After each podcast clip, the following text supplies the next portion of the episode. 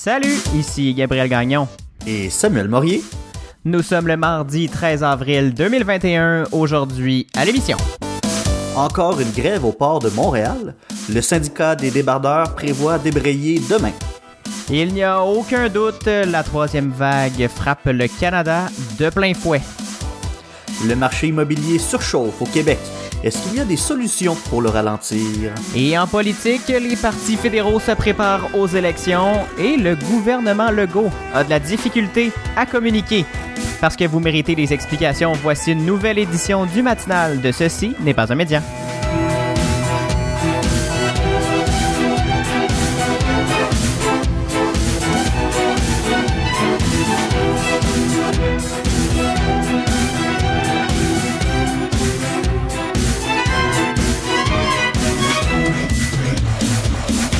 Bonjour Samuel. Allô, allô, comment ça va? Ça va très bien. Ça fait deux semaines qu'on ne s'est pas parlé au Ben micro. Ben oui, j'ai tellement de choses à te dire. J'ai tellement de choses à te dire. As-tu passé deux belles semaines? D'ailleurs, euh, merci d'avoir pris le relais euh, pour cette l'édition express, il deux semaines. ben, ça m'a fait plaisir.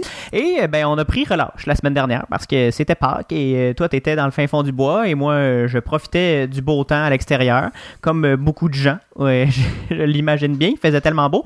Alors euh, merci pour tout ça et euh, on est très content de vous retrouver les auditeurs.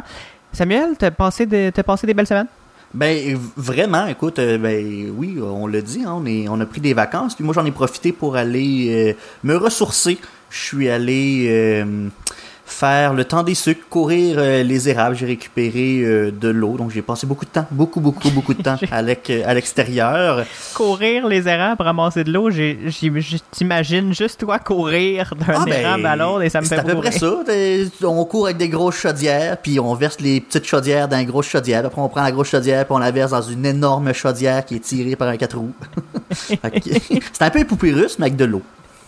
Ah! Un, un téléroman à succès, ça d'ailleurs. Ouais, ben, oui, je pensais pas au téléroman, mais ok. Que veux-tu? Euh, euh, toi, tu d'ailleurs, tu t'es blessé euh, Ah ouais. de ce que tu me disais? Ben, écoute, moi, là, ma théorie, là, Gabriel, tu sais, je te parle souvent de ma maladie. Oui. La, la quelconque maladie.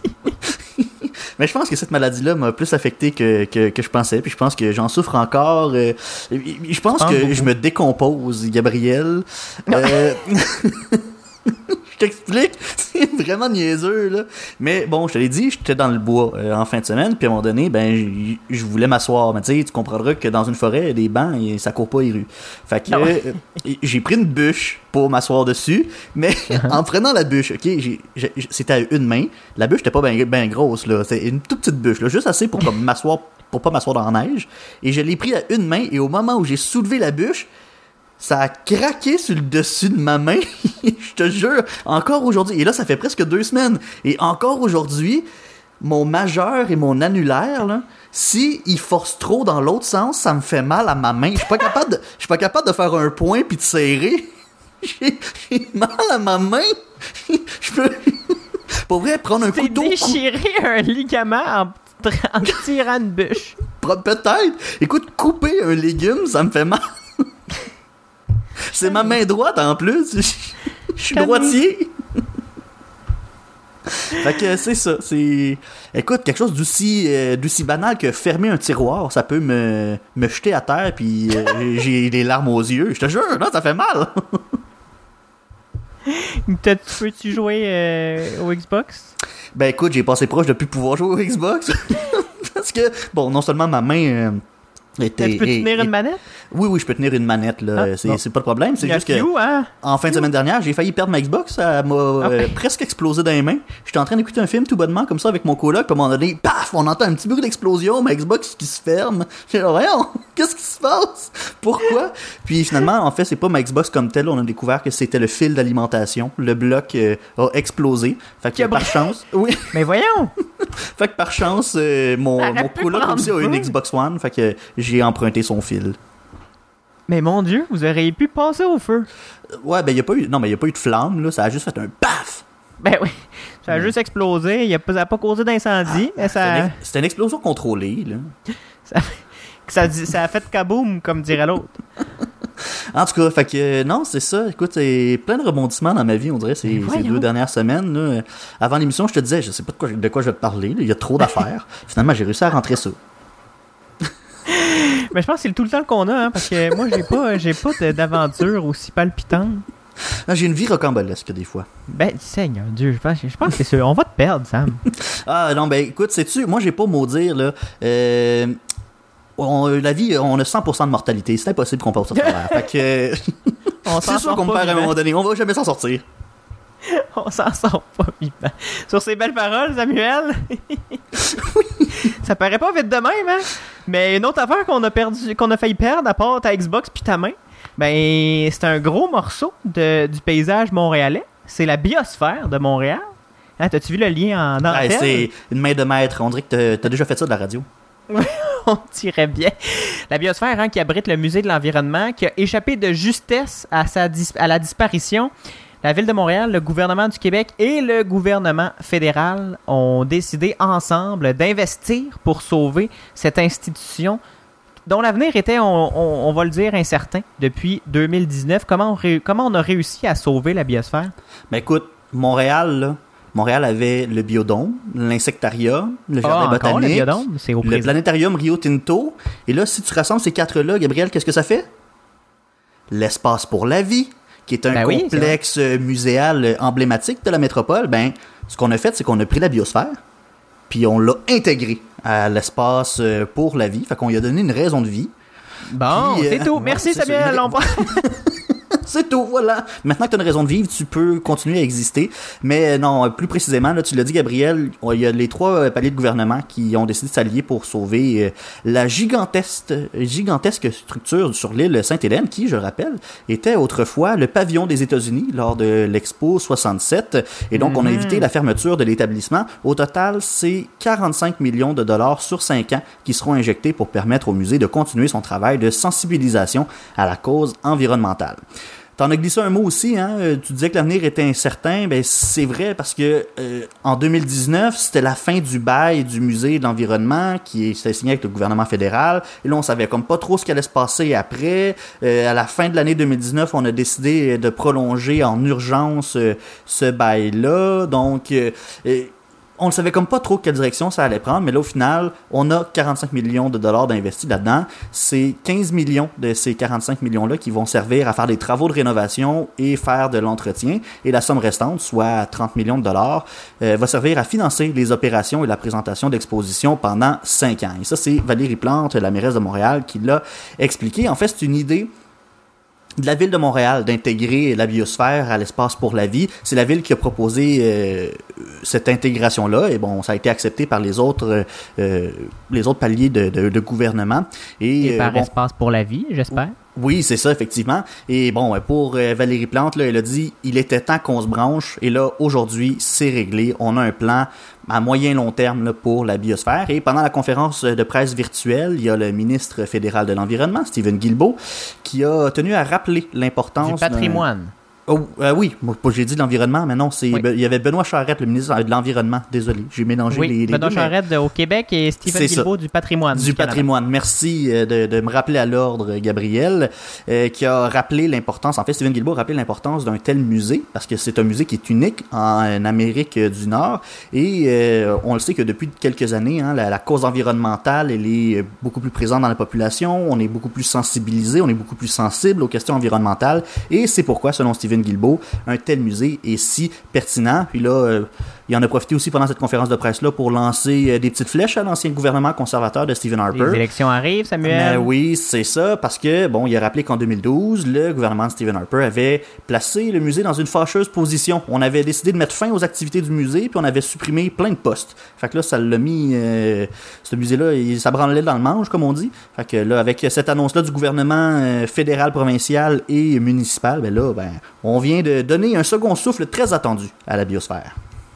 Mais oui, et on s'imagine pas perdre hein, la, la biosphère dans le paysage montréalais. Mhm. Bon, j'imagine que si ça avait fermé, ce musée-là, on aurait gardé la structure métallique.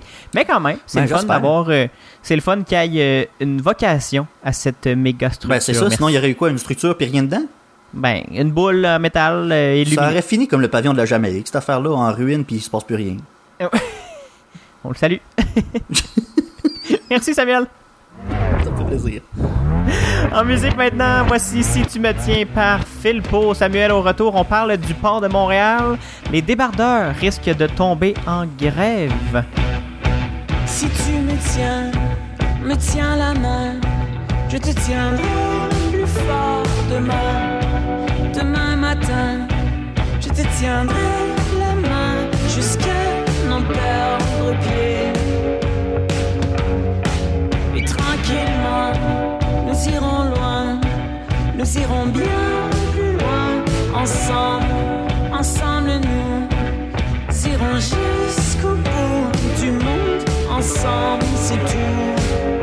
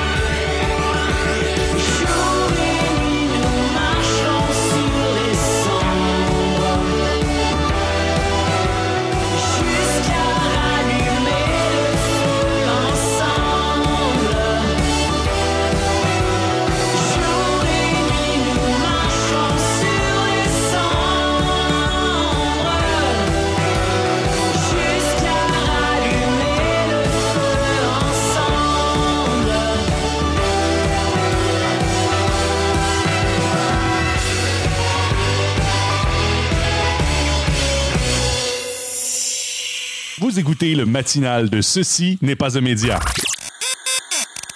Merci d'être avec nous euh, ce matin.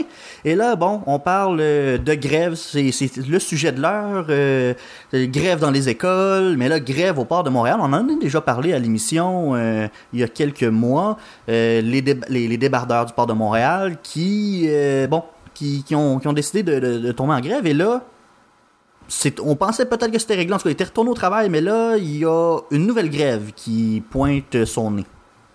Oui, tu- l'as dit, Samuel, on pensait que c'était réglé parce qu'on a signé une trêve de sept mois l'été dernier et ça finissait cette grève, cette trêve-là en mars dernier. Et bien là, on, était, on négociait pendant ce temps-là, on n'avait toujours pas réussi à s'entendre parce que on- les- le syndicat, les, les employés ont rejeté l'offre qualifiée de finale le mois dernier. Donc, on, on a revoté une grève et là, on a soumis le, une intention de grève, un préavis de grève de 72 heures. On a, on a envoyé ça dimanche aux autorités du port de Montréal et on prévoit la faire mercredi. C'est une grève à durée indéterminée. Euh, J'aurais, je pourrais quasiment recycler ma, ma- ma- mon sujet de, de, de, de, de v'là sept mois, en fait, quand on, menace, quand on a fait la grève. Mais, Samuel, il y a des changements, par contre. C'est une grève à durée indéterminée, mais une grève tournante. Parce qu'on en a beaucoup parlé, hein, le port de Montréal est un point névralgique de transport, surtout pour la nourriture, pour des biens essentiels, pour les vêtements, pour même des médicaments. Donc en temps de pandémie, le syndicat euh, ne souhaite pas quand même mettre le pays euh, au pied du mur. Ben, on a déjà ces misères de même. Ben c'est ça, on est déjà, euh, on a déjà un genou à terre, on va pas mettre les deux. Donc on, on parle d'une grève tournante quand même. Les opérations en semaine vont vont fonctionner. Là, on va continuer à charger et décharger les navires qui passent au port de Montréal. Mais il n'y aura aucun temps supplémentaire en semaine. Et la fin de semaine, on va être en grève. Il n'y aura pas de bateaux qui vont. euh, il n'y aura pas de, de, travail des débardeurs la fin de semaine. Normalement, le port de Montréal roule, presque 24 heures sur 24, 7 jours sur 7. Mais là, c'est terminé jusqu'à ce qu'on s'entende, jusqu'à ce qu'il y ait une autre trêve.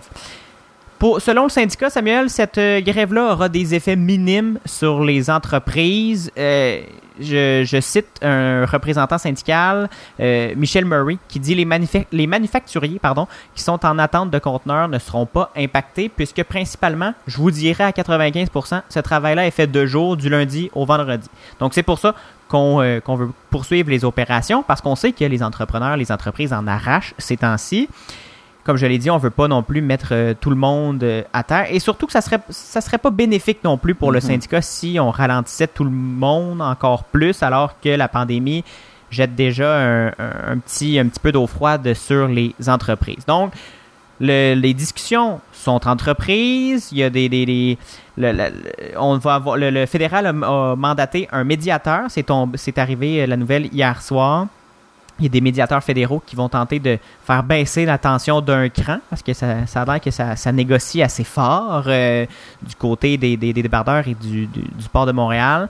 Donc, on, on va essayer de calmer le jeu pour éviter une grève trop longue. Mais si euh, rien ne bouge, mercredi, le- les débardeurs retomberont en grève et il n'y aura pas de rien qui va se passer la fin de semaine et pas de temps supplémentaire non plus en semaine. Bon, mais pour euh, le bien de l'économie et tout, on va souhaiter qu'on on arrive à un, un, accord, un arrangement euh, le plus rapidement euh, possible parce que, bon, c'est ça, on le dit, l'économie est déjà mise à mal.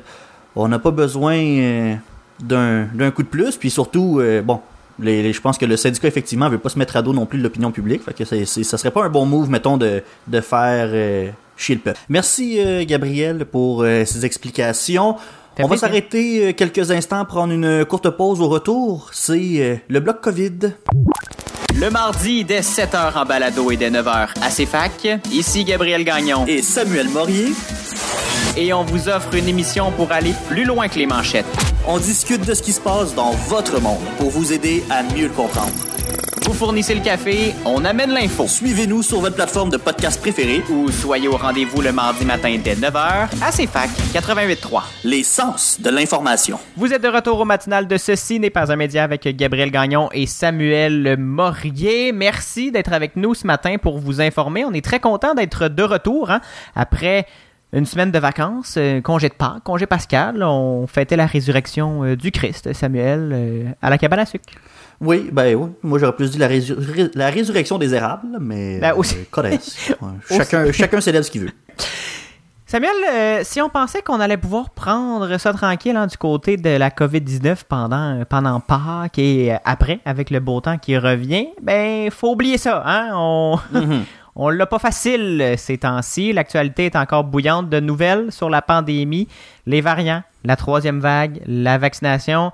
Name it! On n'a pas fini de parler de ce maudit virus-là. Et même si euh, on est tous un peu tannés, il y a encore beaucoup de mesures en place. Et on le rappelle, il faut les respecter. On, on on a beau pas toujours être d'accord ou content de se faire imposer des mesures. Il y a- une raison derrière ça. On, veut sauver des vies quand même. Et on peut aussi avoir une contravention, recevoir une contravention. Mhm, des contraventions et le nombre de contraventions euh, liées au non-respect du couvre-feu, euh, Gabriel. Il est en hausse dans la province depuis quelques semaines. En fait, ça fait deux semaines de suite qu'on compte plus de 1200 constats d'infraction pour non-respect du couvre-feu. Et ça, c'est 1200 par semaine. Et Donc, euh, ouais, c'est particulier. Écoute, c'était 1252 contraventions la semaine dernière. Et l'autre d'avant, celle euh, du 29 mars au 4 avril, là, la semaine juste avant Pâques, la fin de semaine de Pâques, c'était 1374 constats d'infraction qui ont été distribués dans la province. Et là, ça, c'est ouais, définitivement une augmentation, une forte augmentation, tu sais. on se rappelle au début là, euh, de, de cette histoire de couvre-feu, quand le gouvernement l'avait mis en place, bon, il y avait de la grogne, les gens étaient pas très d'accord avec euh, euh, cette, cette mesure-là. Il y avait des gens qui, qui étaient sortis, qui avaient essayé de défier le couvre-feu, mais même à ce moment-là, on était environ à 1000 constats par semaine. 1000 au début. Ensuite, bon, euh, j'ai pas les chiffres par cœur, mais on Ça avait peut, diminué. on peut s'attendre, c'est ça. Il y avait une diminution certaine et tout, et puis là, c'est- c'était assez stable. Mais là, depuis une, une couple de semaines, il y a une augmentation claire et nette. Et euh, bon, parlant de couvre-feu, euh, j'en profite pour rappeler que depuis hier, le couvre-feu est de nouveau entre 20h et 5h dans Depuis les zones... dimanche. Bah oui, oui, par- pardon, on est lundi, hein, euh, on est on est mardi. Excuse- Excusez-moi, je, parlais comme si on était lundi. Je sais pas pourquoi. Ça devient mêlant tout ça. Ah, ça, ça devient mêlant, tabarouette. Comme Mais les donc, règles. Depuis dimanche, c'est ça, dans les zones rouges comme Montréal, en fait, les zones rouges. Pas toutes les zones rouges, seulement Montréal, Laval euh, et Québec. C'est ça qui est mêlant. Oui, c'est c'est ça l'affaire. C'est ça. Tout est, tout est mêlant aujourd'hui, on dirait. Et donc, euh, le couvre-feu est de 20h à 5h de nouveau. Et dans les zones oranges, ça reste 21h30 à 5h du matin. Et dans les zones jaunes, ben, il n'y a pas à se poser de questions. Il n'y en a pas. Mais ça, les zones jaunes, euh, c'est la Côte-Nord, le nord du Québec, la Gaspésie et les îles de la Madeleine. Puis, ben, y a Les îles de la Madeleine, d'ailleurs, Samuel, j'en profite pendant que tu les nommes, ont vacciné, ont ouvert maintenant la vaccination aux 18 ans et plus. Tous les adultes des îles de la Madeleine peuvent recevoir le vaccin parce qu'ils sont considérés comme une, euh, une zone isolée. Mhm. Donc, les îles de la Madeleine, en plus de ne pas avoir de couvre-feu, en plus de pouvoir aller au restaurant et dans les bars et tout et tout, sont vaccinés. Je, le- je les jalouse pas seulement pour leur euh, paysage, Samuel. c'est Ben non, mais tant mieux pour eux, pour vrai. Puis là, c'est pas une raison pour aller euh, les visiter. Là. Ça va bien dans ces zones-là. Là. On fera pas exprès d'aller les On faire va pas euh, suer. contaminé. Non, c'est ça. Mais bon, là, je sais que le couvre-feu, c'est bien polarisant comme affaire, mais là, il y a le ministre de la Santé, Christian Dubé, qui a quand même tenu à réitérer sa confiance en cette mesure-là. Il a affirmé que selon une analyse récente des populations sur Google, il est- le gouvernement est quand même capable de dire que le couvre-feu diminue les déplacements, et donc s'il y a moins de déplacements, c'est moins de contacts, et... euh, en terminant sur ce sujet-là, là, je veux juste rappeler que le Québec, c'est la seule province au Canada qui a imposé euh, un couvre-feu à sa population. Mhm. On est effectivement la seule province, mais il y en a une à laquelle je pense qui euh, devrait peut-être se pencher sur une sorte de, solution comme ça, ou en tout cas mettre en place des mesures pour ralentir plus sérieusement la propagation du virus, parce que ça dérape pas à peu près en Ontario. C'est inquiétant. Ah, t'as raison, là, en Ontario, euh, ça va prendre des mesures drastiques pour enrayer la propagation du virus. Notre province voisine euh, a décidé quand même de pas y aller avec un couvre-feu. Par contre, on a préféré limiter les contacts en fermant les écoles primaires et secondaires de la C'est d'ailleurs, province. On voit une, une grande différence entre les deux gestionnaires, hein, François Legault et Doug Ford. François Legault, sa priorité, c'est de faire n'importe quoi. Euh, Je, je dis pas de faire n'importe quoi dans le sens de, de, de- Toutes sauf fermer les écoles. Exact. Il veut faire il veut n'importe quelle mesure sauf fermer les écoles. C'est sa priorité. Et Doug Ford, lui, a décidé de- d'imposer une fermeture d'école avant d'autres mesures. Ben, c'est c'est quand même un discours qu'on retrouvait en Ontario aussi, là, parce que euh, cette décision-là, bon, elle surprend peut-être un peu parce que depuis euh, un, un petit bout, on avait sensiblement le même discours en Ontario. Il y avait même le, le ministre de l'Éducation, euh, Stephen Li- Litch, qui euh, voulait pas du tout fermer les écoles. Dimanche, euh, là, on était à peine à 24 heures de l'annonce euh, du premier ministre euh, Doug Ford. Il a quand même envoyé une lettre aux parents pour leur rassurer, les rassurer, leur dire que les écoles fermeraient pas, puis que le gouvernement mettait en place des mesures pour que ce soit des milieux sécuritaires et tout. Puis finalement, ben le lendemain, Doug Ford a juste fait, ben non, on va fermer les écoles. Bon, là, c'est la semaine de relâche en ce moment en Ontario, mais après la semaine de relâche, les étudiants, les élèves vont retourner à l'école, mais en ligne cette fois-ci. Les garderies vont rester ouvertes et le gouvernement va mettre en place un service de garde d'urgence pour les enfants d'âge scolaire dont les parents sont des travailleurs et travailleuses de la santé. Je voudrais terminer euh, ce sujet-là encore une fois euh, sur un petit bilan, euh, dans le fond juste pour vous donner une idée un peu de l'ampleur de, de la crise en Ontario. Dimanche, on a établi un nouveau record de cas de coronavirus. On avait euh, recensé 4456 nouveaux cas en 24 heures dans la province. Quand on dit que ça dérape, Ah, ça dérape pas à peu près 21 décès supplémentaires et il y a en ce moment 1513 personnes hospitalisées dont 605 aux soins intensifs et ça c'est une augmentation de 20 personnes de plus que la veille soit samedi dernier. C'est oui, c'est ça la, la situation elle est critique en Ontario. Justement, on parle d'hospitalisation, Samuel, mais là, ce qui est inquiétant avec euh, ces hospitalisations-là, c'est que depuis que les variants sont dans le paysage euh, et infectent les gens au Québec et en Ontario, on commence à voir des gens de plus en plus jeunes être hospitalisés et être mal en point. Effectivement, on a pu observer euh, un changement dans la euh, clientèle type, là, entre guillemets, Mhm. là, euh, pour les hospitalisations reliées à la COVID-19. Au début de la pandémie, bon, pendant la première vague et la deuxième, c'était surtout des personnes âgées hein, qu'on voyait, en tout cas, ben, du monde de 50 ans et plus, mais beaucoup des personnes âgées. C'était beaucoup eux aussi les, les victimes de, du virus. Mais là, les gens hospitalisés sont de plus en plus jeunes et c'est des gens qui font partie de la population active.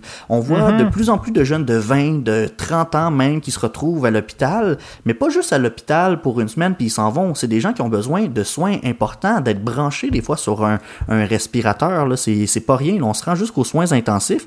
Et le problème, c'est pas juste que les malades sont plus jeunes, c'est aussi que euh, parce qu'on envoyait des gens jeunes arriver à l'hôpital avant, mais euh, souvent, dans les premiers temps de la COVID, les gens qu'on voyait à l'hôpital, qui étaient plus jeunes, ben, c'était des gens peut-être qui avaient déjà des problèmes de santé existants. Là, ce qui inquiète, c'est que les gens qui se ramassent dans, dans des situations critiques à l'hôpital, c'est des gens qui sont en forme puis qui ont, sur papier, ont pas de raison d'être à l'hôpital puis qui devraient pas être aussi mal en point à cause de la COVID. Et aussi, c'est que le chemin vers les soins intensifs se fait beaucoup plus rapidement. Il y a le docteur Niall Ferguson, qui est le chef des soins intensifs au University Health Network de Toronto, qui a expliqué au National Qu'avant, les gens étaient malades de la COVID-19 une semaine à la maison. Ensuite, ils arrivaient à l'hôpital, ils restaient là à peu près une semaine. Ensuite, il fallait les intuber. Ensuite, il fallait les brancher sur un ventilateur. Puis, tu sais, y avait, ça prenait des semaines, en fait, se rendre, euh, se rendre jusqu'au bout. Mais là, ce même parcours-là, il se fait en quelques jours seulement. Ça va très, très vite. Et donc, au final, ce qu'on observe, c'est qu'en Ontario surtout, ben, en fait, en Ontario surtout, c'est, il y a 50% plus de monde. En fait, on observe qu'il y a, cin- que la proportion, c'est 50% plus de personnes en bas de 60 ans qui se retrouvent à l'hôpital maintenant à cause de la COVID-19 comparé à la fin de décembre 2020. Mais Samuel, ces gens-là, là, euh, je veux juste faire une petite parenthèse, ces gens-là, on voit une baisse des, des décès au Canada Mhm. depuis, depuis le début de la troisième vague, depuis qu'en fait que les personnes âgées sont vaccinées. Mais ce que j'en- on entendait le docteur Marquis euh, un peu partout euh, hier et ce week-end dire que c'est pas parce que ces jeunes-là survivent à la COVID que c'est pas ul- ultra dangereux Mhm. comme virus parce qu'ils de un, ils vont avoir des séquelles à l'intubation. On, on met dans un coma artificiel là, quand on intube Mhm. et on, on, on s'en sort pas totalement indemne. Et de deux, on va avoir des ces jeunes-là vont avoir des séquelles dues à la COVID, des difficultés respiratoires pendant plusieurs temps, une perte d'odorat pendant plusieurs pendant, pendant on sait pas combien de temps. La COVID longue, c'est un phénomène sérieux qui existe et qui, qui, qui est fort désagréable. Donc, même si ces jeunes-là ne meurent pas, ont quand même des séquelles qui peuvent être très, très difficiles à vivre à- par après. Là. Je m'imagine pas, moi, être euh, essoufflé euh, pendant des minutes et des minutes après avoir monté euh, un étage. Puis c'est ça, c'est qu'effectivement, il y, a des, il y a des conséquences à tout ça. Il y a quelqu'un qui me disait euh, tout récemment qu'un jeune, un adolescent qui avait contracté la COVID-19, puis que depuis qu'il l'a eu, il, euh, il avait des problèmes de vessie. Il, Ah. il va aux toilettes beaucoup, beaucoup plus souvent qu'avant. Donc, euh, lui, il peut pas passer des, des longues périodes sans aller aux toilettes. Donc, il y a vraiment des, des, des fois des, des choses comme ça. Là, on on n'y pense pas. On se dit, ah, c'est pas grave, les gens meurent pas. Mais il y a des, il y a des conséquences à, à tout ça. Mais bon, si on veut trouver du positif dans tout ça, il y a euh, quand même, c'est une question de proportion aussi. C'est sûr qu'on peut dire qu'il y a beaucoup plus de jeunes maintenant à l'hôpital. Bon, c'est sûr qu'on est capable de faire un lien entre les, les, les variants qui sont beaucoup plus dangereux, beaucoup plus euh, euh, contagieux Contagieux. aussi. Mais il y a aussi le fait qu'on voit, en fait, c'est qu'on voit moins de personnes âgées. La vaccination, ça va quand même relativement bien. Les personnes âgées sont de plus en plus vaccinées et cette vaccination-là protège les, ces personnes-là des hospitalisations. Donc, il y a moins de personnes âgées. Donc, c'est sûr que la proportion de personnes euh, à l'hôpital va augmenter chez les jeunes, mais ça reste qu'il faut encore faire attention parce Et que moins de décès. euh, il y a moins de décès, mais euh, la- le, le- but ultime, c'est toujours de pas engorger le système de santé. C'est pas parce que c'est pas parce que les gens meurent pas que ça fait pas un- des, des- des conséquences sur le système de santé. Là, on est presque sur le bord de déborder en Ontario. là. C'est, tu, tu fais bien de le mentionner, Samuel. On faut, faut rappeler pourquoi on fait ça. C'est pas, c'est pas pour qu'on n'attrape pas la COVID-19 de toute notre vie. C'est pour pas qu'on l'attrape tous en même temps et qu'on tombe tous malades en même temps et qu'on arrive euh, par dizaines et par dizaines dans les, dans les hôpitaux et qu'on, qu'on soit plus capable de soigner, soigner personne d'autre, en fait. Donc, on, faut se rappeler ça euh, bien souvent, Samuel. faut se rappeler qu'on veut sauver des vies et notre système de santé, même s'il fait beau dehors. Merci, Samuel. Ça me fait plaisir.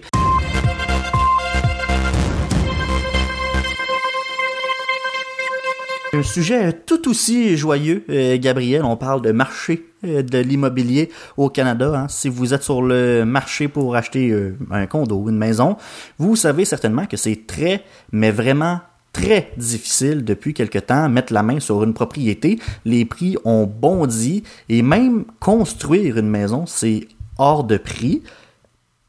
Qu'est-ce qui se passe, Gabriel? C'est surtout, est-ce que il y a un horizon? Est-ce qu'on voit dans un futur relativement proche une certaine accalmie? Et là, c'est de ça que tu nous parles aujourd'hui, Gabriel.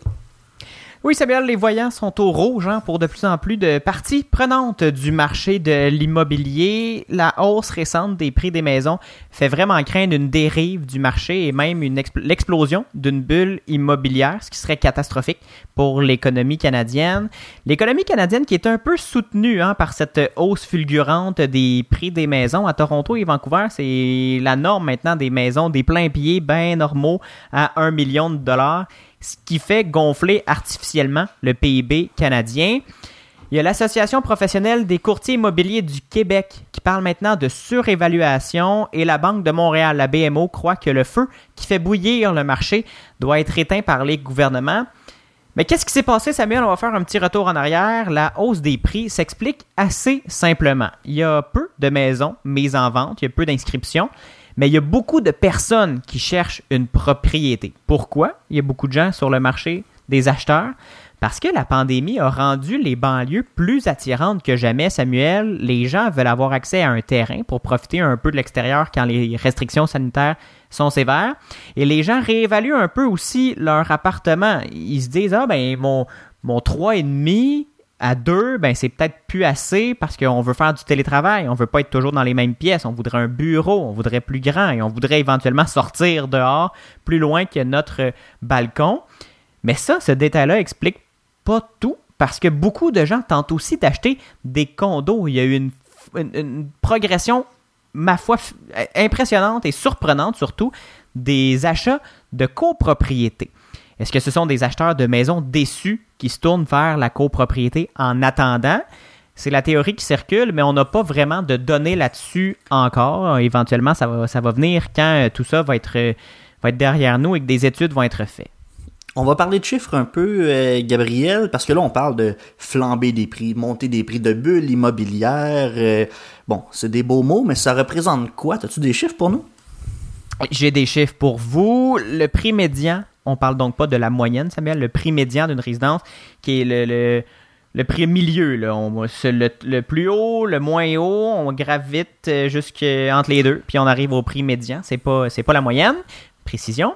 Le prix médian d'une résidence euh, unifamiliale a augmenté de 32% en mars par rapport au même mois de 2020 pour s'établir à 481 000 dollars dans la région regroupant l'île de Montréal, les banlieues, donc les couronnes nord et sud, Laval, Vaudreuil-Sou- Vaudreuil-Soulanges et Saint-Jean-sur-Richelieu. Donc, l- ces, ces villes-là ne sont pas incluses dans les banlieues. Là. Banlieues, on parle euh, des couronnes nord et sud, euh, euh, Blainville, Sainte-Julie de- dans leurs régions respectives. Et à la grandeur de la province, Samuel, l'augmentation a été de 27% en mars pour un prix médian de 355 000 Et ça, c'est partout au Québec. Là. On parle des régions éloignées, on parle des régions qui, qui sont historiquement un peu moins attractives, en plus des euh, régions de la région de Montréal. Du côté de Québec, maintenant, de la capitale nationale, le prix médian d'une résidence unifamiliale, toujours, a affiché une progression, entre guillemets, jamais enregistrée de 19% en mars pour s'établir à 317 000 dans un contexte où il y a une chute record des inscriptions en vigueur. Depuis un, euh, depuis un an, Samuel, le nombre de transactions immobilières a bondi en Ontario et dans, le Grand Toronto et, à Vancouver de 126% et de 97% Samuel. Les gens s'arrachent littéralement les propriétés. Et dans le, Grand, dans le Grand Montréal, c'est la hausse des ventes de, justement de copropriétés qui a augmenté de 27% qui impressionne. Et les plex aussi ont beaucoup, beaucoup augmenté, les duplex, les triplex, les quadruplex, de 36% de ce côté-là. C'est fou. En fait, il y a tellement de monde que là, les gens sont prêts à mettre plus d'argent que, que, que demander. Fait que c'est ça qui, qui fait que là, on peut pas, on peut pas s'acheter une maison. T'arrives, tu veux t'acheter une maison, il y a quelqu'un qui bide plus que toi, puis ben là, t'es t'es foutu. Ben, il n'y a, pas juste quelqu'un, il y a une, Ouais, c'est ça. 4, 5, 6 personnes qui, qui s'arrachent. Il y a des maisons qui s'affichent et en deux heures, il y a 35 visites de planifiées. là. C'est Ah, fou. Mais là, est-ce que les régulateurs ont peur que le marché déborde, qu'il y ait un éclatement de la bulle immobilière? Je l'ai dit euh, au début, Samuel, les voyants sont au rouge pour les banques qui sont les, les principales fournisseurs d'hypothèques. Les banquiers craignent que des gens tombent en défaut de paiement quand les taux d'intérêt vont éventuellement augmenter, parce qu'on sait qu'ils vont augmenter quand l'économie va retrouver sa forme euh, pré-pandémie. Il y a d'ailleurs euh, la Société canadienne d'hypothèques et de logement qui a durci son test de stress, qui, fait, maintenant des simulations à 5,25% de taux d'intérêt pour savoir si les gens vont être capables de rembourser leur, hypothèque à ce prix-là. Mais on veut quand même remettre en perspective parce que du côté de Montréal, on dit que le degré de vulnérabilité du marché demeure modéré. Mais on reconnaît quand même du côté de la SCHL qu'il y a de fortes augmentations de prix dans la région. Il faudrait être complètement aveugle pour pas le reconnaître hein, en même temps. Mais ailleurs au pays, le niveau est passé à élever de- le niveau de vulnérabilité des marchés immobiliers à Toronto, Ottawa, Hamilton, Halifax et Moncton, Samuel, surprenamment, est passé à élevé. Moncton s'explique parce qu'il y a beaucoup, beaucoup de gens qui s'intéressent de plus en plus à l'Est canadien parce que justement, ils pourraient faire du télétravail dans les maritimes et garder leur emploi euh, à Montréal ou à Toronto, par exemple. Charles Brent de l'Association des courtiers immobiliers du Québec explique que on peut se dire qu'il y a une sorte de rattrapage du marché immobilier québécois. Euh, selon lui, il pense que le marché va, pourrait encore s'auto-réguler au Québec, notamment avec l'augmentation des taux hypothécaires euh, fixes sur 5 ans. Donc, il y a, peut-être de l'espoir pour un, retour à, une, certaine stabilité, mais on pense pas là, que les prix vont chuter. Mais là, bon, tu dis qu'il y a peut-être encore espoir que ça s'auto-régule, mais mettons qu'il faut qu'on qu'on calme le jeu artificiellement. Là. Et là, je te demanderais de faire ça euh, relativement rapidement. Est-ce qu'il y, a des- il y a des moyens de calmer le marché? Ben, je suis pas économiste ni un pro de l'économie, euh, ni journaliste euh, économique. Alors, je me suis tourné vers euh, l'excellent Gérald de Filion de Radio-Canada qui offre dans un article sur le site web de, Radio-Canada 10 pistes de solutions. J'en ai pris 5 qui me semblent euh, très pertinentes. Une solution, ça serait que la Banque du Canada pourrait laisser entendre, simplement dire qu'elle va reprendre ses hausses d'intérêt plus rapidement que prévu avant même 2023 en laissant tomber donc son engagement de maintenir les taux d'intérêt euh, faibles euh, à long terme. L'engagement à maintenir les de faibles taux actuellement alimente la frénésie immobilière selon les analystes. Donc si on fait juste dire bon ben d'ici trois ans ben ça va aller très très vite les taux d'intérêt. Mais là peut-être qu'il y a des gens qui hésiteraient à surenchérir. On propose aussi ben en fait l'article propose de mettre en place un système d'enchères ouverte et publique avec des paliers établis à l'avance. Question de laisser tomber les enchères à l'aveugle qui peuvent favoriser une surévaluation des propriétés parce qu'on se dit, bon, ben, est affiché 300 000 cette maison-là, pour être certain de l'avoir, ben, je vais essayer de, de parier 350 000 et là, quelqu'un d'autre dit, ben non, je vais parier 400 000. Donc, on- c'est là qu'on qu'on augmente euh, à finir. On, vous- on propose aussi d'imposer une taxe à la spéculation qui s'appliquerait sur les maisons principales et secondaires, une taxe sur le gain de ca- en capital qui pourrait s'appliquer, Samuel, si la propriété est vendue dans les cinq premières années de sa détention.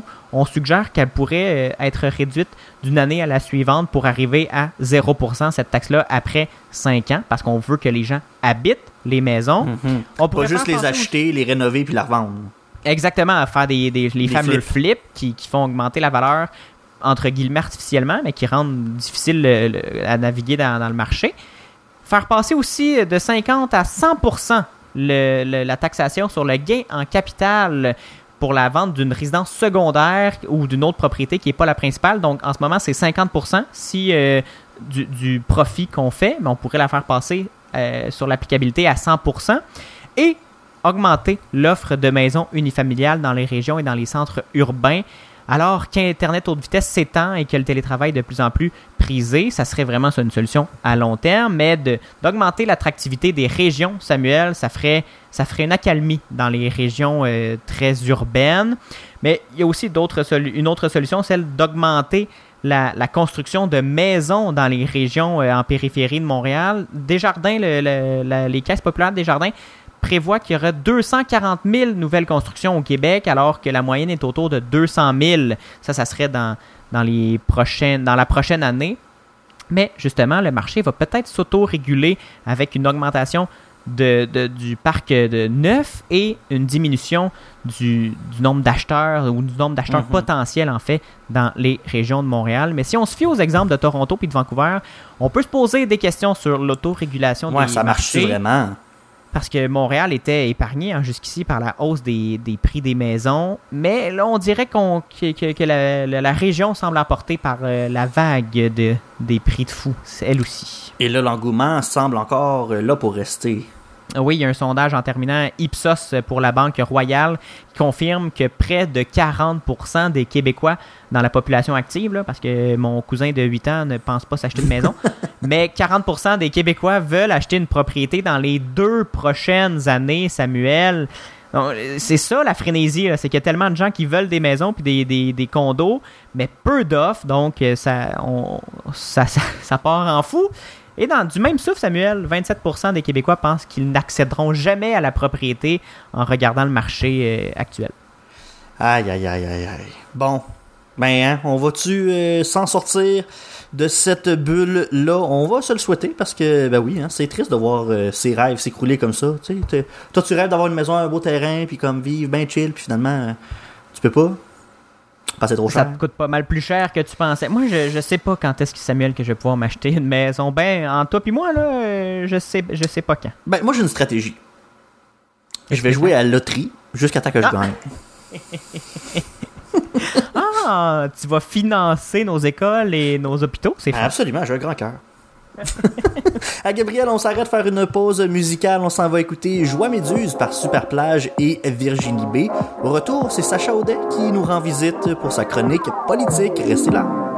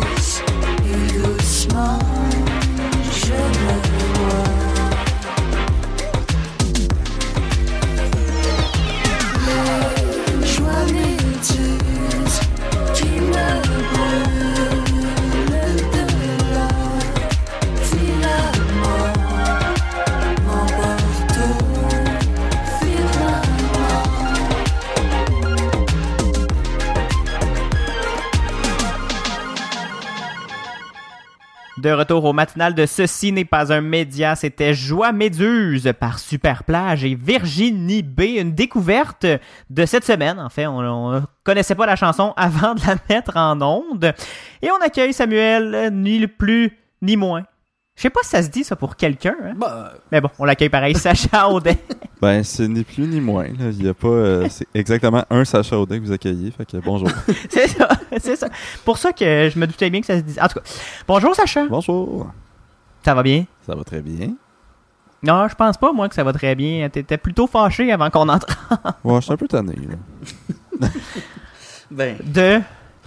Ben, je sais pas. Là, hein, euh, en tant que Montréalais, euh, c'est toujours le fun hein, de pas pouvoir sortir de chez soi après 8 heures. euh, fait que, Ben oui, toi, t'es sur l'île. Sur l'île, ouais. Exactement. Parce que couvre-feu 20h, hein, Samuel, comme Ouais. tu nous l'as dit tout à l'heure. Ben, ça, à ce Juste paraît, sur la l'île. COVID euh, se propage plus sur les îles. Hein, fait que l'île de Montréal, Oui. l'île Jésus, euh, non. La Nouvelle-Zélande pourrait te contredire. Ah, mais au Québec. Parce que Longueuil, c'est pas une île, hein, puis euh, ça a pas été barré. Non, mais- que, euh, ça traverse pas les cours d'eau, ça Non, c'est le- le- C'est parce que. Là, je, je m'en allais faire une blague ben, qui est même plus d'actualité. Je m'en allais faire une blague d'humoriste montréalais qui allait dire que c'est tellement bloqué ces ponts que le virus traverse pas. Mais les ponts sont pas du tout bloqués ces temps-ci. C'est vrai. Ben non, hein. Alors même ma blague ne fonctionne pas. Surtout qu'ils peuvent même pas survivre à, à leur utilité première, qui est de traverser l'île. Parce que euh, si tu veux, mettons, partir de Longueuil, puis aller à Saint-Jérôme, euh, dans, après 8 heures, euh, tu peux pas. tu serais normalement... Tu pourrais, mais là, il faut que tu passes par, le- par Faut que tu prennes l'avion. Fait que... euh, Eh non, mais ça, c'est une très bonne question. Sacha, si moi, en... qui est pas confiné à 20h, je veux traverser euh, l'île, est-ce que j'ai le droit? je sais pas. Pro- Probablement que tu te ferais arrêter. Euh, Je, je sais Puis je me ferais chicaner pour de vrai ou il me dirait continue ton chemin? Je sais pas. C'est Je sais pas. hey, c'est une question Ben, qu'on parce se que pose. normalement, normalement c'est- t'es supposé rester chez vous. Fait que comme, pour quelle raison t'as besoin d'aller à Saint-Jérôme? Ouais. Pour toutes les raisons sont bonnes pour aller à Saint-Jérôme. C'est une ville de plaisir. Bon, hey, on- On salue nos auditeurs de Saint-Jérôme. absolument, mais là, on s'égare un peu. Qui nous écoute euh, sur une antenne boostée au, au 88 de Sherbrooke.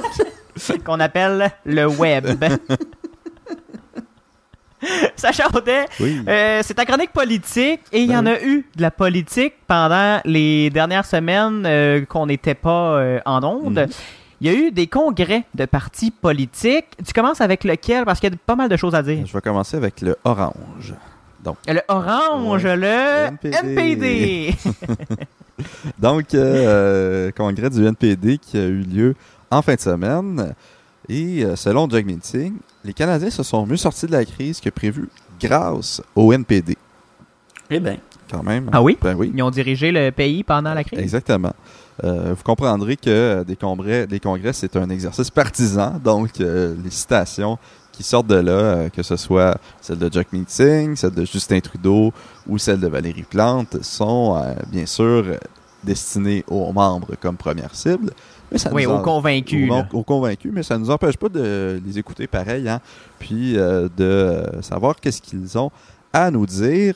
Le NPD, euh, qui euh, tenait son congrès en fin de semaine, ils ont adopté euh, quelques résolutions, dont, euh, roulement de tambour, celle d'augmenter le salaire minimum, non pas à 15, mais à 20 ben oui. dollars de l'heure. Ben oui, j'ai vu ça passer, mon Dieu. C'est euh, c'est sorti de où, ça, ce 20 piastres de l'heure-là? Je pensais que tout le monde s'était entendu pas mal sur le 15 piastres comme débat. Là, eux autres... euh, Ouais, l'Amérique du Nord au complet est rendue sur le 15 Ben, c'est parce que les là. autres, ils disent que c'était le combat d'il y a quelques années, 15 puis là, ça vaut plus grand-chose. Fait qu'on est, on est rendu à 20 euh, Donc, euh, belle mesure, surtout que c'est euh, absolument de compétence fédérale. Non, c'est pas de compétence fédérale. Euh, Il y a des choses qui changent pas une PD. Hein. Des fois, ils se mélangent. Euh, donc, euh, Ouais, y a des. Sans vouloir faire de politique partisane, il y a des, y a, y a des gens dans, ces, dans les partis plus à gauche qui, euh, qui aimeraient beaucoup ça gouverner aux provinces. Hein? Oui, hein, les garderies, le, le système de santé, La santé. de même au Parti libéral. L'assurance médicaments. L'assurance médicaments. Donc, voilà. Euh, Jagmeet Singh qui euh, sort quand même euh, avec un, un bon score de leadership. Euh, Son leadership a été confirmé. Euh, ça n'avait pas été fait l'an dernier. Donc, il est à 87 Ah, Oh, ouais. quand même. Le taux d'appui, c'est ce qui, est, ce qui est très bon. C'est très bon. Normalement, les chefs Mais- visent à l'entour de 90. là, donc, euh, Les, euh, le NPD a une spécificité, si je me trompe pas, dans sa constitution, dans ses, dans ses, je sais pas si on parle d'une constitution pour un parti politique, mais dans ses, euh, dans ces statuts. pour, dans ses statuts pour les chefs qui doivent avoir un vote de confiance, il me semble? Euh, ben, c'est pas mal le cas pour tous les chefs, euh, pour tous les partis, je te dirais. Là, évidemment, ça diffère. Euh, il devait en avoir un l'année dernière. Là, il est reporté à cette année. Donc, euh, c'est ce que Thomas Mulcair avait perdu sa chefferie avec son vote de confiance qui était pas, pas vrai, favorable. c'est vrai. Donc, c'est ça, le NPD qui euh, juge qui, se- qui sont les grands gagnants et que les Canadiens se portent mieux grâce à eux. Ben, je pense qu'il y a un autre parti qui se juge le grand gagnant de la pandémie. Et euh, ça paraît un peu plus fort dans les sondages. Hein? Euh, Les appuis sont un peu plus forts pour les libéraux, qui étaient eux aussi en congrès. Oui, donc euh, euh, le Parti libéral du Canada qui se prépare euh, tranquillement pas vite à l'élection. On a nommé euh, deux euh, co-directrices de campagne. Numéro un, Mélanie Joly. Un petit, euh, un petit gain pour euh, ou une petite attention à l'égard du Québec de la Ben part oui, un petit euh, coucou au un Québec. coucou au Québec. Et Navdit Baines, l'ex-ministre, euh, Un petit coucou aux Ontariens. Petit coucou aux Ontariens. Donc, le Parti libéral qui, pendant ce congrès, a clairement défini deux adversaires, et non pas trois, parce qu'ils n'ont pas parlé du NPD. Justin Trudeau a amené un discours, il n'a pas dit un mot Oh, à propos du NPD. Ouais. Mais c'est... C'est souvent révélateur, ça. C'est très, très révélateur pour euh, la stratégie Ouais, libérale. On veut prendre toute l'air à gauche. exactement, exactement. Puis là, le NPD se retrouve encore plus à gauche, ce qui n'est pas nécessairement euh, plus attractif pour aller chercher euh, plus d'électeurs. Mhm. Euh, puis, euh, une citation de Justin Trudeau euh, à propos du Bloc québécois. Quand vient le temps de livrer pour les Québécois, ça prend des Québécois au gouvernement. Fait valoir Trudeau. Donc, euh, une chance que Le Bloc québécois n'a pas l'intention de former un gouvernement à Ottawa. C'est ça, l'affaire. C'est ça. hein. Donc, euh, les libéraux qui euh, se préparent tranquillement. Est-ce que euh, les libéraux ont parlé des conservateurs, Sacha? Est-ce qu'ils ont euh, attaqué des, des- Est-ce qu'ils ont donné de l'importance à. Erin O'Toole? Parce que ça pourrait être aussi une, une autre stratégie libérale de, de Erin O'Toole qui est un peu en. pas en difficulté, mais qui a de la misère à percer l'indifférence des Canadiens? Ben oui, on, on l'a su- on l'a accusé d'être euh, déconnecté de la population en, en regard au changement climatique. On fait référence au congrès conservateur qui a eu Mhm. lieu Où on avait, on avait rejeté l'existence des changements climatiques. Où euh, c'est ça, euh, ça n'a pas été adopté au programme de reconnaître les changements climatiques, mais ça ne veut pas dire que c'est pas une position du chef. Puis vous irez réécouter l'émission d'il y a deux semaines, je l'avais très bien expliqué. Puis euh, un autre euh, congrès qu'il y a eu euh, en fin de semaine, c'était celui de Projet Montréal. Ben oui! Oui. Parce qu'il y a des élections municipales qui s'en Oui, viennent. oui. Cet automne. Ça aussi, vous irez écouter la dernière émission parce que j'ai parlé de Denis Coderre. Euh, mais là, on- parlons de Valérie Plante, une proposition qui est sortie euh, du Congrès, puis euh, c'est un peu la même chose qu'au NPD, ce qui se passe à Projet Montréal. C'est qu'on a une base militante qui est très, très forte, qui est très présente et qui souvent va proposer des trucs au programme qui ne seront pas nécessairement souhaités par la chefferie et euh, dans un spectre plus large par, euh, euh, par la population en général. Proposition qui, euh, pro- qui propose de désarmer des policiers un peu en réponse au mouvement Black Lives Matter. Donc, Defund de police. les fonds de police, ben là, euh, désarmer des policiers. Euh, évidemment, euh, la fraternité des policiers s'est montrée contre euh, cette proposition-là. Son communiqué est assez fâché. Hein? Oui, assez, assez. Mais la, la fraternité des policiers, euh, dans son histoire, a eu euh, l'habitude d'être très critique face aux Mhm. politiciens. On se rappellera, dans le mandat de Nicodère, pendant qu'ils négociaient leur convention collective, ils n'ont pas été très, très fins avec Denis Coderre. Ils ont critiqué son poids.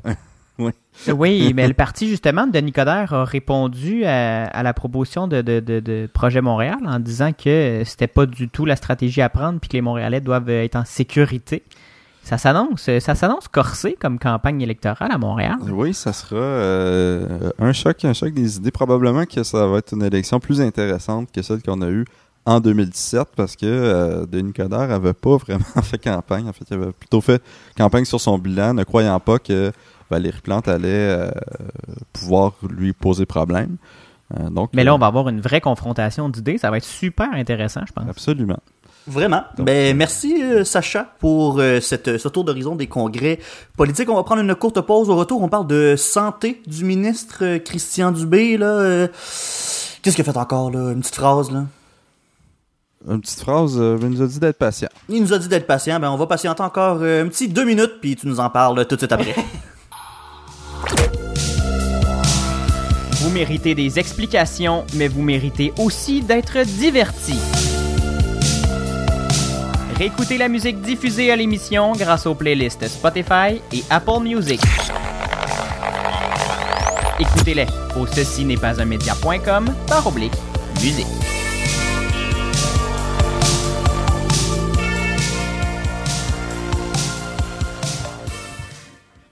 Vous écoutez le matinal de ceci n'est pas un média. C'est le dernier droit de cette émission.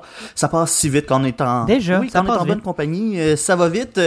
Et euh, bon, ben des fois ça nous aide à passer le temps. hein, écouter euh, cette émission là, puis ça nous aide à être patient. Être patient, c'est le conseil de Christian Dubé pour passer à Mhm. travers euh, les, les temps qui, qui sont devant nous. Euh, Sacha, parlons santé un peu, Christian Dubé? Oui, oui, ben il nous a dit de- d'être patient parce que il reste exactement 75 jours avant le 24 juin. Donc, euh, j'imagine qu'il va être avec Mon Arruda, Dieu, il y a, il y a Dr. vraiment, Arruda pour, il y a euh, vraiment hâte à la euh, fête nationale. pour Qu'est-ce qui se la passe le Saint-Jean 24 sur juin? l'épine. Ah ouais. Mais oui. Qu'est-ce qui se passe le 24 juin, Sacha? Pourquoi on a, il a hâte de boire de la bière? Ben, c'est la fête nationale. hein. Ben non, mais on se rappellera de la promesse du gouvernement Legault de vacciner euh, le seuil critique, euh, en fait, euh, à peu près 75 ou 80% de la population. Tous les Québécois qui voudront être vaccinés le seront d'ici le 24 juin. C'est un peu ce que nous Cette rappelle- date me semble très arbitraire, mais on va le prendre. On a un objectif, on va le Ben, prendre. c'est qu'on a un, un gouvernement nationaliste qui, Ben oui. qui utilise tous les, les signes, les symboles de la fierté. Donc, j'imagine que c'est un petit lien avec ça. Euh, le ministre de la Santé qui euh, nous a parlé beaucoup la semaine dernière parce qu'il y a eu deux points de presse, deux points de presse qui ont été, euh, ma foi, assez critiqués. Euh, ben oui, parce deux- que- pas, pas, deux, pas deux points de presse normaux là, Non, à non. 13h. À 17 heures, là, les, les grosses à nouvelles. 17 heures, les grosses Oui, oui, nouvelles. l'heure fatidique. Puis on, ben on, on leur a reproché de souvent pas nous annoncer grand-chose ou d'oublier des petites affaires. Comme Ah, euh, les masques. Euh, J'imagine que vous le savez en ce moment, mais il n'y a pas beaucoup de monde qui le savait en fin de semaine, que euh, quand on est dehors, ça prend notre masque maintenant. Pas en tout temps, mais quand, quand on est avec une autre personne qui n'est pas dans notre bulle, qui n'est pas à notre adresse, ça prend un masque. Même chose quand on est au parc, à moins qu'on soit assis. Parce que ça a l'air que quand on est assis, le virus, il se calme. Donc, euh, cette Ça mesure-là a qui a tellement- été euh, ça a tellement d'être- été- d'être mentionnée, puis c'est quand même une grosse mesure. Là. Ben oui, puis ça a tellement été mélangeant, Sacha. J'étais dans une salle de nouvelles euh, ce week-end et on essayait, on a écouté, nous, la, la conférence de presse. On est, on est journaliste, c'était notre job. On a lu les, les, les, les consignes par après et on comprenait toujours pas. Il a fallu qu'on demande des précisions. On comprenait pas si c'était trois personnes, deux et plus. Euh, si je lance ma si je me lance la balle avec mon père, est-ce que je dois mettre un masque? Est-ce que c'était tellement pas clair? Et justement ça ça a passé sous le radar Mhm. parce qu'on en a juste pas parlé pendant le point de presse. Exactement. Euh, ils, ils ont dit que c'est une omission. Ils ont dit que ça c'était pas volontaire de l'avoir oublié. C'est quand même une grosse mesure. Ben, quand Ben même, oui. là, ça touche euh, jusqu'à maintenant les parcs, ou en tout cas l'extérieur en général. C'est pas mal le seul endroit où on se disait, ben, écoute, euh, je vis quasiment normalement. Là, finalement, euh, Mhm. plus moyen d'aller juste au parc. euh, puis, Ben, on peut y aller. On peut y aller à, à distance de 2 mètres, puis assis. Ça, ça, ça peut être à peu près normal. Mais pas Mais c'est surtout- pas c'est après surtout qu'on- 8 heures. Non, pas au parc euh, Jean Drapeau après 8 heures. Non. Mais c'est surtout, euh, Sacha, que le, le- le- la science le dit pas mal, là, qu'on, que la contamination à l'extérieur ne se fait pas, euh, est, est assez difficile. là.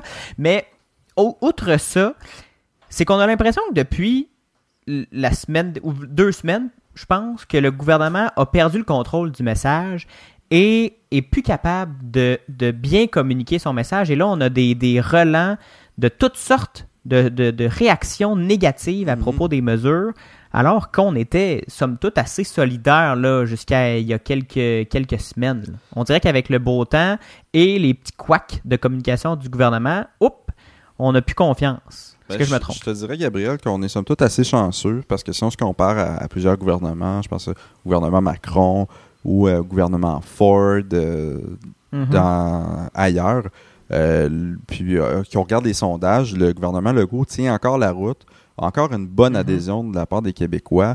Euh, c'est sûr que euh, il y a des dissidents, ils commencent à se faire plus présents, comme on a vu dimanche soir euh, dans la manifestation qui a eu lieu au centre-ville.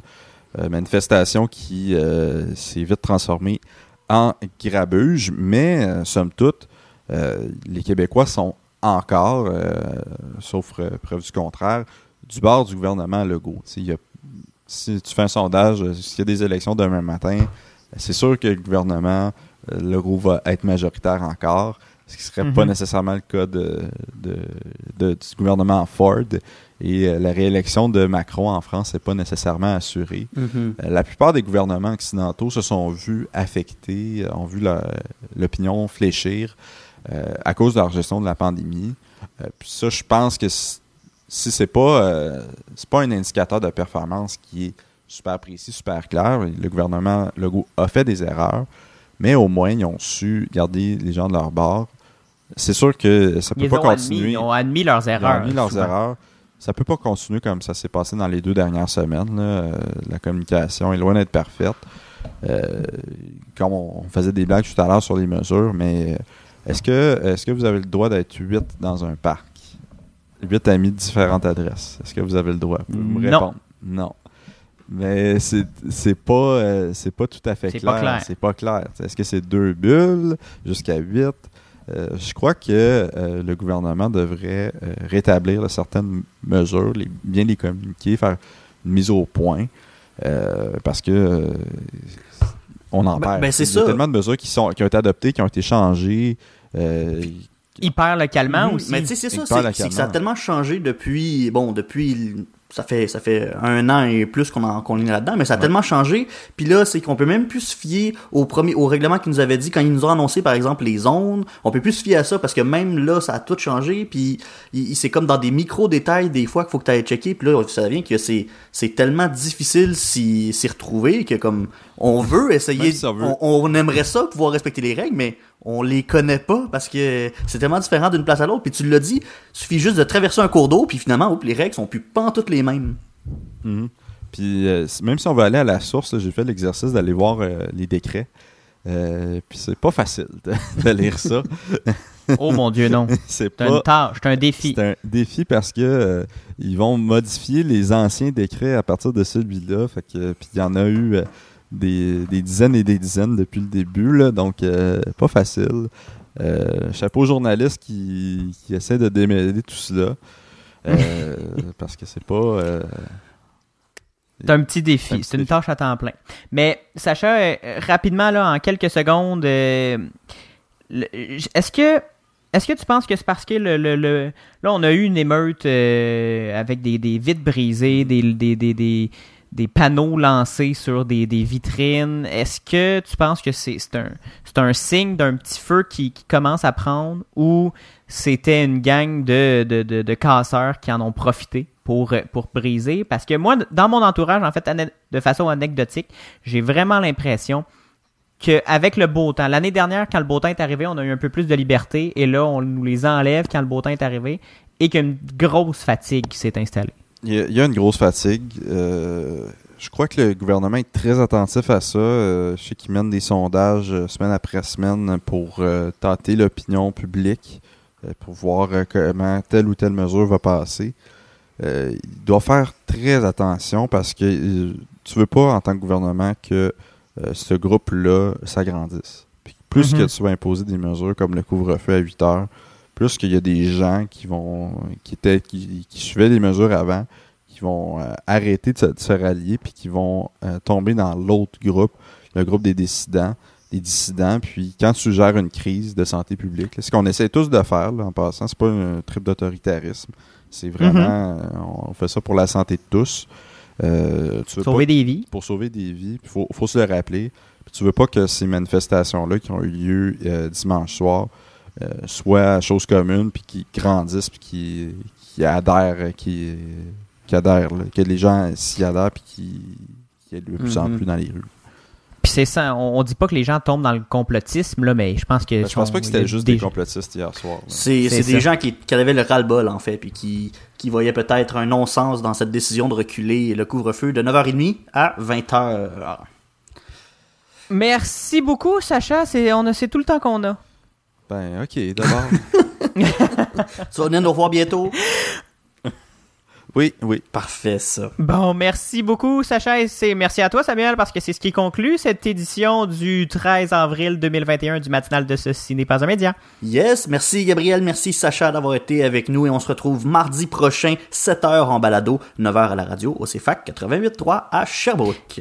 Et en attendant, on se, on se parle, on se suit. Suivez-nous sur la page Facebook de Ceci n'est pas un média, sur Instagram au Ceci n'est pas, au CNPUM baramba balado, pardon, et sur notre site web, ceci n'est pas un média.com. Samuel, on se reparle mardi prochain. Absolument. Bye bye.